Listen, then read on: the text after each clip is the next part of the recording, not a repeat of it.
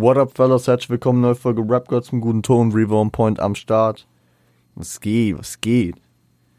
Ähm, ja, wir machen heute eine relativ entspannte, knackige, kurze Folge. Äh, hab grad viel um die Ohren. Kennen, kennen wir ja. Aber, ähm, trotzdem, bietet sich auch an. The Hard Part 2. Äh, let's talk about The Hard Part 2. Natürlich von Kendrick Lamar haben wir schon mal äh, kurz zusammengefasst, als wir in der Off-Season-Folge letztes Jahr über Overly Dedicated gesprochen haben. Ähm, The Hard Part 2 ist natürlich anschließend an The Hard Part 1, was wir am Montag in der Folge ähm, besprochen hatten. Ne? Und äh, es kam wie das Tape Overly Dedicated am 14. September 2010 als Intro des Tapes, als Opener für dieses geniale Tape Overly Dedicated raus. Mm, sampled äh, einen relativ geilen Beat, nämlich äh, A Piece of Light von The Roots. Die sind auch als Produzenten eingetragen und ja, ich muss sagen, äh, wenn man das mit, also wenn man The Hard Part 1 und The Hard Part 2 gegenüberstellt, das kann ich immer also keine Ahnung, bei so, bei so diesen ganzen Alben und Gesamtwerken und so, da finde ich es immer recht schwer, was gegenüberzustellen oder zu ranken. Aber ich finde bei diesen The Hearts, also in der The Heart Series, da kann, da kann ich das zwischendurch immer wieder gerne machen. Das ist irgendwie so ein, ja, weil das so die verschiedenen Evolutionsstufen beziehungsweise auch die verschiedenen Herangehensweisen von Kendrick an diese einzelnen Tracks sind und äh, die ja nicht in einem Albumkontext oder so stehen und ich die auch einfach so als ja als Free Tracks äh, für mich einordnen kann, ohne einen ganzen Albumkontext zu sehen, weil keine Ahnung, ich könnte ja nicht äh, jetzt äh, Poetic Justice mit Keisha's Song vergleichen. Da hätte der eine inhaltlich mehr, der andere äh, soundtechnisch mehr zu bieten. Äh, aber muss man beide jeweils in ihrem, äh, in ihrem Albumkontext sehen, weswegen das dann halt ja keinen Sinn ergeben würde, wenn ich versteht, was ich meine. Ne? Äh, meine Stimme ist momentan die letzten Tage sehr am Arsch. Keine Ahnung, sehr, sehr viel Allergiereaktionen. Ich rede auch sehr viel, ich bin viel unterwegs und äh, ja, ich hoffe, sie hält das durch. Wir gehen in den Track rein. Ähm, der Track startet mit einem äh, mit einer Einleitung, in der äh, ein Interviewausschnitt äh, zu hören ist, in dem der New Yorker Graffiti-Künstler Dash Snow interviewt wird. Und äh, er, ja, gibt erstmal zum Besten, dass er, dass er kein, kein Verfechter des Systems oder äh, der rechtschaffenden äh, Gesetzgebung ist und sich ähm, ja abseits dessen durch, äh, durch sein Leben durchschlägt. Für einen Graffiti-Künstler, der natürlich, denke ich, auch äh, größtenteils wahrscheinlich äh, eher so halblegal arbeitet, äh, irgendwie so halbwegs verständlich. Aber ja, auf die Frage, die ihm gestellt wurde, ähm, was ihn praktisch am Leben hält, beziehungsweise was sein Leben so antreibt, äh, antwortet er, ich glaube, vier, äh, vier Flaschen Wasser am Tag, zwei Schachteln Marlboro Rot, also Zigaretten und Musik. Und das finde ich eigentlich ganz interessant, weil ich habe später im Track das Gefühl, dass Kendrick sich darauf bezieht, dass er sehr durch äh, Musik, also dass Musik so eine Antriebsfeder von ihm ist, weswegen äh, ich hier einen guten Bogen schlagen kann. Was sehr tragisch im Zusammenhang mit Dash Snow ist, ist, dass er 2009 äh, an einer Drogenüberdosis starb und eine Drug Overdose, abgekürzt DO, ist umgedreht OD für Overly Dedicated. Habt ihr darüber schon mal nachgedacht? Nee, also keine Ahnung, stand in, der, äh, in den in den Annotationen von Genius. Kann man dazu sagen, natürlich Rest in Peace an der Stelle. Dumm gelaufen, Bro. Ähm, Inhalt des Tracks kann man, kann man an den meisten Stellen auch ganz gut zusammenfassen. Ich merke nämlich jetzt schon, also, ey, meine Stimme hält heute nicht lang durch. Es tut mir echt leid, wenn die Folge nicht so lang wird. Ähm, Kendrick beschreibt so ein bisschen den Studioprozess, den er durchgeht, auch so auf so einer, ja, suffisanten Art, so, natürlich ist er ein bisschen am Flexen, am Ballen, überlegt sich, ja, heute Freestylen oder Written, ähm, ist egal, weil ich zerfetze eh mit äh, allem, das ist so meine Disziplin, so, bei Rap macht mir keiner was vor. Und es ist ihm egal, wie Leute ihn sehen und wie sie ihn einschätzen oder bewerten, weil äh, für ihn, also er, er, ihm ist das Wichtigste, dass äh, seiner Musik Respekt äh, gegeben wird, äh, weil seine Musik für ihn am wichtigsten ist, was ja auch ein bisschen so, was sich so auf den, auf, äh, auf Dash Snow über, über, übertragen lässt, ne? Weil, weil die Musik auch alles ist, was er hat und wenn man, keine Ahnung, auf, äh, die verschiedenen Stadien von Kendrick sieht oder in die Diskografie auch ein paar Jahre später auf Good Kid, Mad City, ist die Musik ja letzten Endes dann auch der Weg raus aus der aus der Kriminalität und aus der Hood für Kendrick. Weswegen die Musik ja so ein prägender und wichtiger Bestandteil von Kendricks Leben ist, dass man diese Einschätzung ja nachvollziehen kann, bestimmt. Natürlich, wie in den meisten seiner Flex-Tracks, äh, wie Da Hard Part 1 oder Rico Mortis auf äh, Section 80. Hat er natürlich auch hier die Battle Attitude, ist mies am Austeilen gegen andere Leute, gegen andere Rapper, aber ohne Namen zu nennen. Ne? Äh, kommt mit Systemkritik um die, äh, um die Ecke, was auch, was auch natürlich äh, mit seiner, mit seinem Weg aus der Hut raus äh, gut zu vereinbaren ist. Es, es, hat so diese Ansätze, die er später dann in seiner Diskografie in äh, Section 80 vor allem äh, deutlich macht. Also wo, wo es ja sehr, sehr viel um diese Crack Babies, um die Ronald Reagan Era und Section 8 Housing und sowas geht. Äh, wenn euch das ganze Thema interessiert, dann zieht es euch gerne mal rein. Keisha Song natürlich auch sehr im Kontext dafür stehend, ne? Ähm, ja. Ähm, aber auch wieder natürlich mit der Attitude, K-Dot holt das Beste raus, er findet den Weg raus und geht seinen Weg mittels der Musik.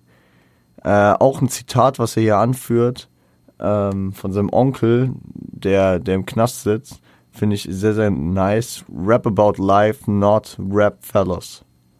Also, äh, Rap übers Leben sei kein Rap Feller äh, im negativen Kontext gesehen, also sei kein, sei nicht so ein Knecht, der auf der Straße chillt und meint, äh, über Rappen sein Nebenverdienst zu klären, äh, aber praktisch über die Straße rappt und am Ende in der Hut trotzdem untergeht, sondern nutzt dein Talent und rap über was Besseres und geh hier raus.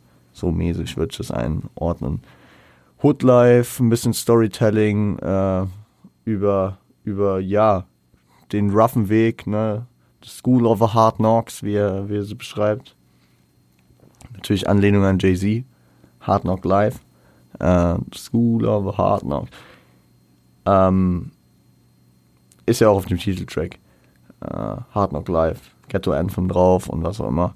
Also da, da, da, da erkennt der reale Kendrick mal wieder, recognize, uh, er recognized Jay-Z auch mal wieder als real, wie wir es ja in der Hard Part 1 hatten, ne? Regal Recognize Real.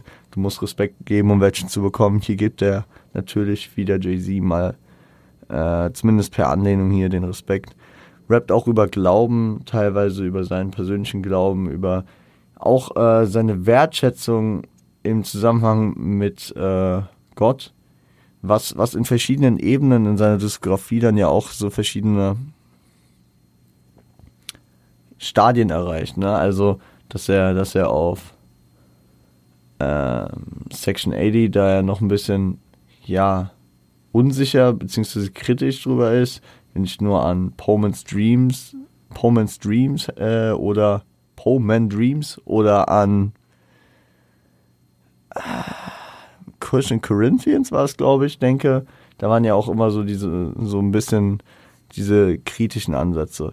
Wenn man, wenn man daran denkt, äh, wie Kendrick in Sing About Me am Dying of First redet, dass er, dass er äh, hofft, dass er es praktisch wert ist, äh, dass Leute über ihn reden werden und dass er genug getan hat äh, und praktisch gut genug war, dann äh, ist es schon ein anderes Stadion. Und wenn man sich äh, dann äh, zum Beispiel mit To Pimp, a, Butterfly auseinandersetzt, was wir im Sommer tun werden, äh, da kann ich nur darauf verweisen, dass es da den, den außerordentlich legendär krass guten Track ähm, How Much a Dollar Cost gibt. Ja, äh, dazu werden wir zum gegebenen Zeitpunkt noch kommen, aber ich finde es ich find's ganz interessant weil äh, ich habe ich hab jetzt gerade, kam gerade auf die Idee, die, also Kendricks, Kendricks Diskografie ist natürlich auch eine Entwicklung seiner Person und seiner, zum einen seiner Figur, seiner, ähm, seiner Kunstfigur, aber auch eine persönliche Entwicklung, weil Kendrick verarbeitet viel, er lernt dazu und äh, zieht damit natürlich auch seine Hörerschaft immer weiter so durch gewisse Teile seines Lebens durch und durch gewisse Ansichten und durch gewisse Entscheidungen auch natürlich, die äh, bei Kendrick durch seinen, ja, durch seinen persönlichen Glauben natürlich auch damit geprägt sind. Ähm, und wenn man wenn man die verschiedenen Ebenen durchgeht und die verschiedenen Themen sich anschaut, dann sieht man, dann sieht man in vielen Dingen Wandel, die äh, recht interessant sind. Also jetzt mit dem Wissen, dass wir schon aus der Good Kid Mad City Ära haben, können wir äh, Sachen, die er hier sagt, nochmal anders einordnen, beziehungsweise Entscheidungen nochmal anders erklären. Ebenso äh, kommt er achronologisch äh, dann dazu, auf, äh, auf Good Kid Mad City Sachen zu erklären, die, äh, die er die er auf Overly Dedicated beispielsweise einfach nur so darstellt. Beispielsweise, dass er darüber redet, warum er, warum er kein Weed mehr raucht. So, das, das, das, das ist schon ein Thema auf HOC, aber es wird nicht erklärt, warum. Und das, äh, uns wird tiefgehend dann ja natürlich in Mad City und äh, in Mad City und The Art of Peer Pressure und ja, an verschiedensten Stellen auf Good Kid Mad City drauf eingegangen. Und äh, natürlich mit dem Alkohol äh, auf Swimmingpools. Aber ja, wieder äh, viel abgeschweift. Im äh, Rahmen von dem ganzen Hoodlife und Glaube-Thema äh, kommt er auch auf Vergeltung und Rache zu sprechen. Er erzählt auch so ein bisschen was. Hat mich dann auch wieder ziemlich an Sing About Me I'm Dying First erinnert, wo äh, der eine Kollege sich äh, nicht gegen die Rache entscheiden kann und äh, praktisch den Weg geht, auch wenn er weiß, dass es eigentlich falsch ist und er äh, doch den Weg noch rausschaffen könnte. Aber hört euch die Folge ruhig an, wenn ihr es noch nicht getan habt. Für die anderen ist es wahrscheinlich ziemlich langweilig, wenn ich sonst hier die ganze Folge nochmal runterbete. Äh, spricht über Realness, dass er sich der Realness verschrieben hat und das auch vor Ort weiterzumachen. Ein Thema, was auch noch kurz angeschnitten wurde, die Messinterpretation seiner, seiner 15-Track-EP dass Leute meinten, yo, du bist verrückt, wenn du das EP nennst. Kendrick macht's einfach. Ähm, auch einmalig, ja. Sonst, ja, roughe Bars, gute Dinger, ne? Also Kendrick rappt mal wieder einfach frei von der Seele runter. Äh, solide, solide, solide, nice. Ich finde das Soundbild tatsächlich nochmal angenehmer als bei The Hard Part One, also den würde ich etwas höher einordnen. Ähm, aus persönlichem, ja, aus, äh, wie, wie, die mir gefallen. Ne? Also da, da ist der Hard Part 2 auf jeden Fall eine Steigerung.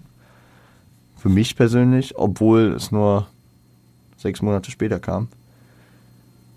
Kann aber auch sein, dass es einfach an diesem Sound von Overly Dedicated liegt.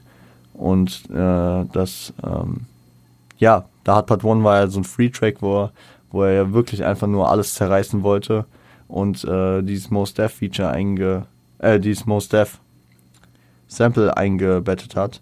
Und hier ist es halt so, er, er versucht, und das finde ich, äh, gelingt ihm auch ziemlich gut, diesen, diesen, ja, Sound von Overly Dedicated von dem Tape zu treffen.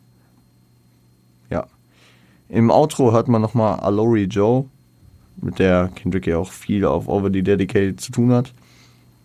Äh, die erklärt, dass äh, Overly Dedicated ein äh, praktisch ein, ein Zeichen der Wertschätzung für die sehr sehr angetanen Fans sind, die, die anscheinend die Kendrick Lamar EP sehr, sehr krass gedickt haben. Es ist äh, natürlich auch ein Mittel des Übergangs, ne? also Kendrick ist noch nicht so weit von Album. Wir haben das damals auch besprochen. Äh, Section 80 sollte an sich ja auch eigentlich nicht rauskommen, äh, aber das Label hat ihm langsam Druck gemacht und äh, ja. Äh, ich finde es ich find's also auch hier interessant. Wir haben das natürlich auch schon, auch schon mal besprochen, aber dass ähm, das Overly Dedicated nicht darauf bezogen ist, dass Kendrick hier praktisch ein Tape bringt, das auch ein Album sein könnte. Äh, und selbst zu, zu sehr praktisch, äh, zu sehr da drin ist. Oh, wie kann man Dedicated beschreiben? Sich zu sehr seiner, seiner Sache widmet und zu, zu äh, detailliert und feinfühlig arbeitet. Nee, es ist eher darauf bezogen, dass ähm, die Fans so dedicated, so gewissenhaft und so interessiert dabei sind, dass Kendrick das durchaus merkt und sie hier mit diesem extra Tape praktisch belohnen will. Ich will was zur Technik sagen und ein paar Lines habe ich auch noch rausgepickt.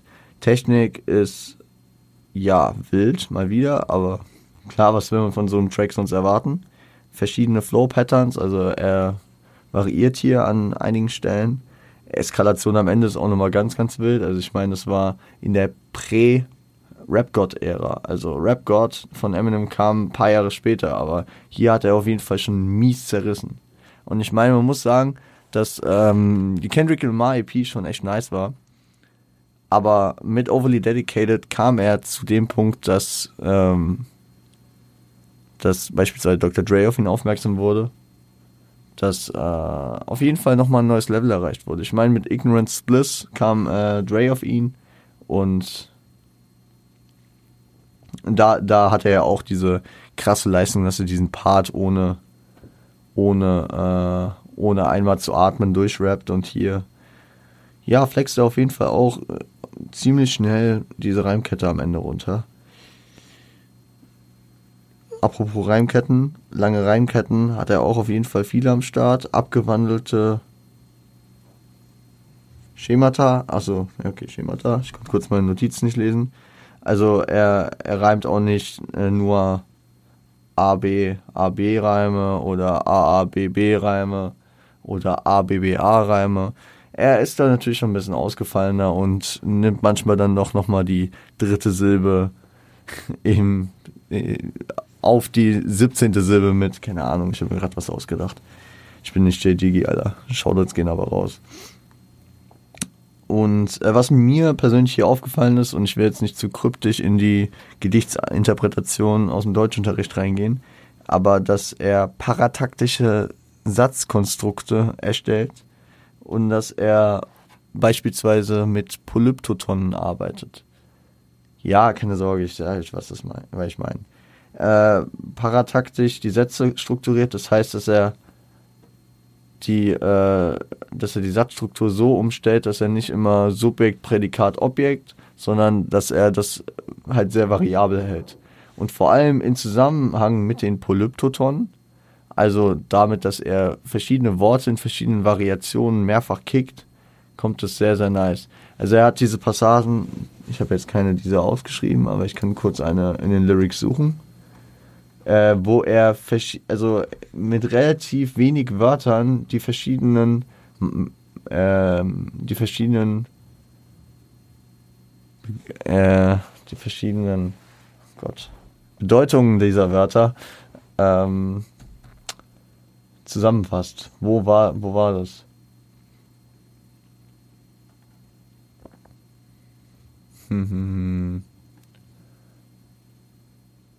Hier. You should either uh, hear me now or go deaf, or end up dead. Die trying and no death. Also wie er einfach mit diesem death, die, also mit diesem Wortstamm äh, dort mehrfach arbeitet. Might end up dead, swallow blood, swallow my breath. Fuck a funeral, you make sure you pay my music respect. So, keine Ahnung.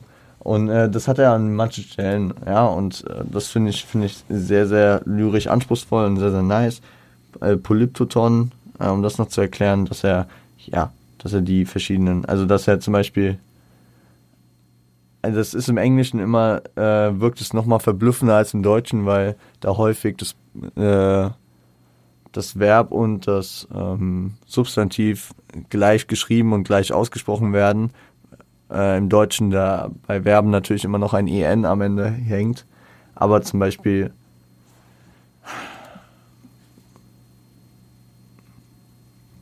Was, was war das, was ich vorhin meinte? Ich muss mir was gedacht haben, als ich Polyptoton aufgeschrieben habe.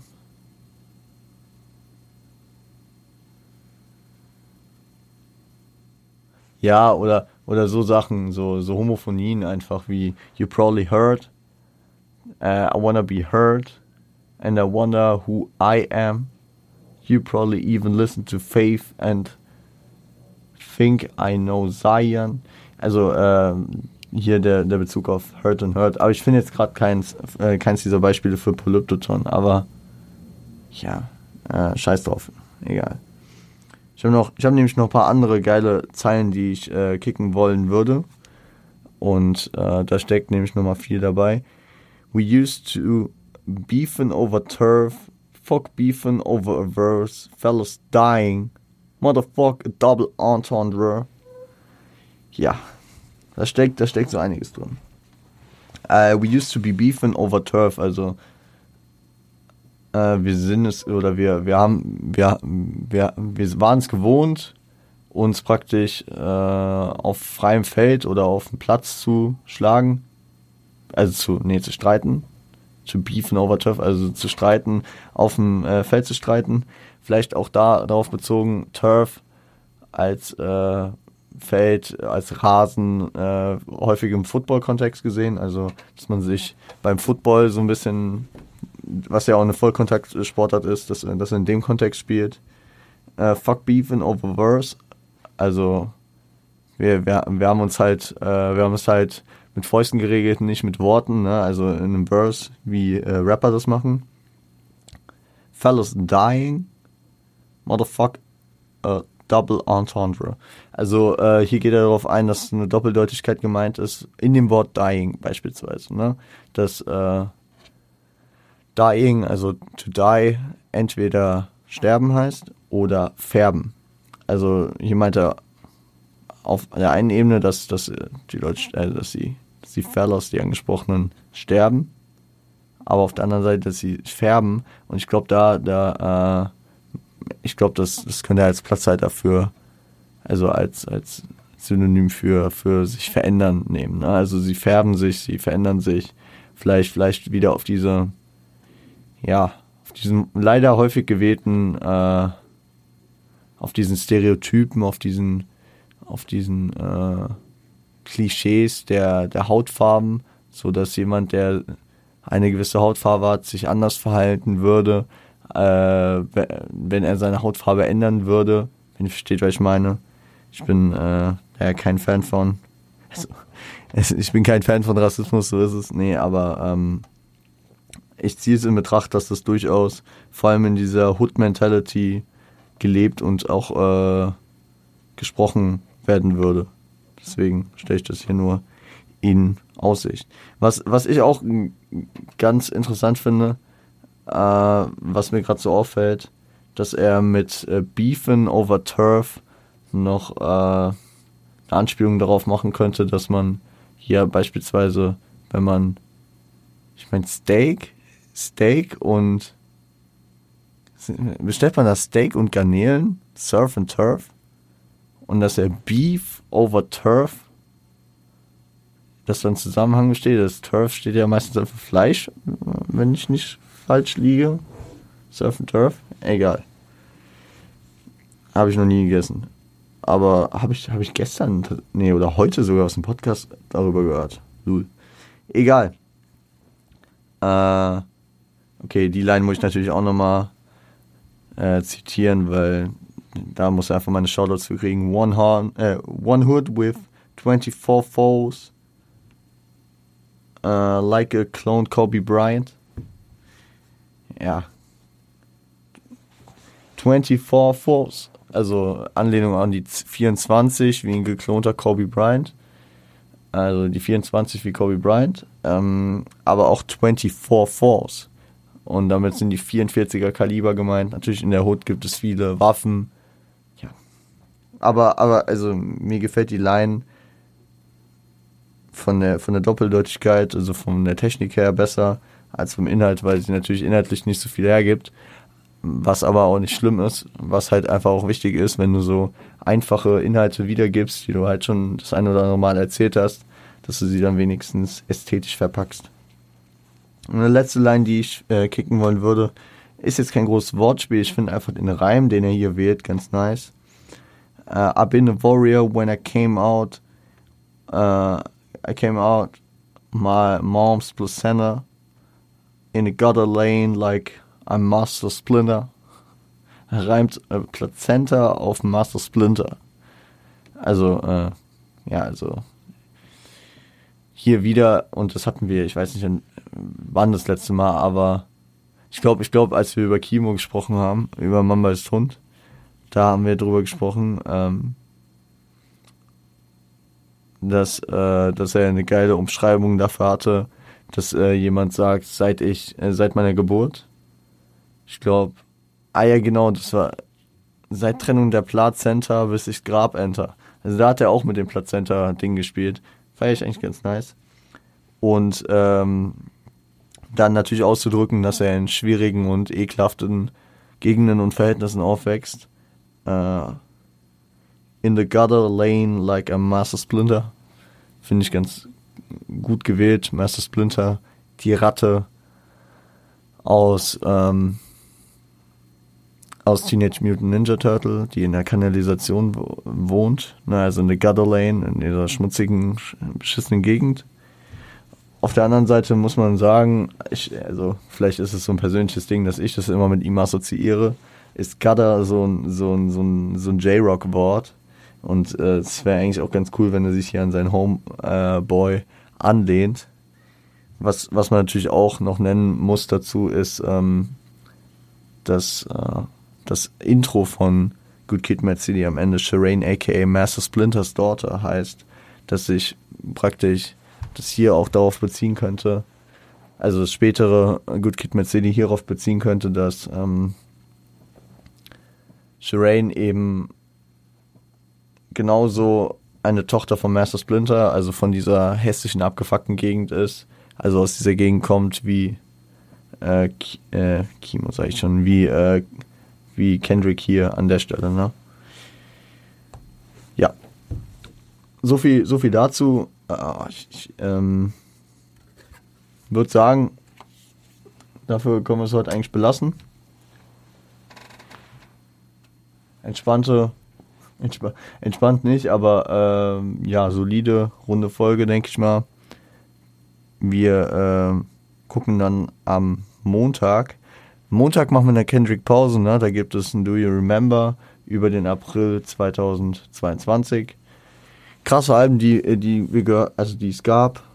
Also manche waren krasser, manche weniger krass, aber ich glaube heute Nacht kommt noch das Future Album.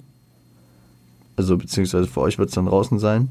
Das werde ich dann auch nochmal natürlich mehr äh, reinziehen. Und das Reezy-Album, schaut da dann sofern, ich werde es mir anhören, ist okay. Ähm, sonst fallen mir gerade noch ein Win Staples, äh, Five Year for Rain. Und noch wer, oder? Fand ich noch ein krasses Album? Pusha T, klar. Also äh, viel US-Rap wieder. Äh, ich gucke, ob ich außer Reason noch irgendwas Deutsches am Dingen bin. Ich höre gerade ja so wenig, aber ich, ich guck mal, ich guck mal, was da noch rauskam. Oder noch rauskommt heute Nacht. Ich weiß gar nicht. Ja, ich, ich guck noch mal. Ihr werdet es dann sehen am Montag in der nächsten Folge. Bis dahin, äh, ich hole meine Stimme. Ich freue ich, äh, freu mich dann, wenn wir uns wieder hören. Ich hoffe, ihr auch kommt gut ins Wochenende, genießt eure Freizeit. Ähm, bis dahin, seid lieb zueinander.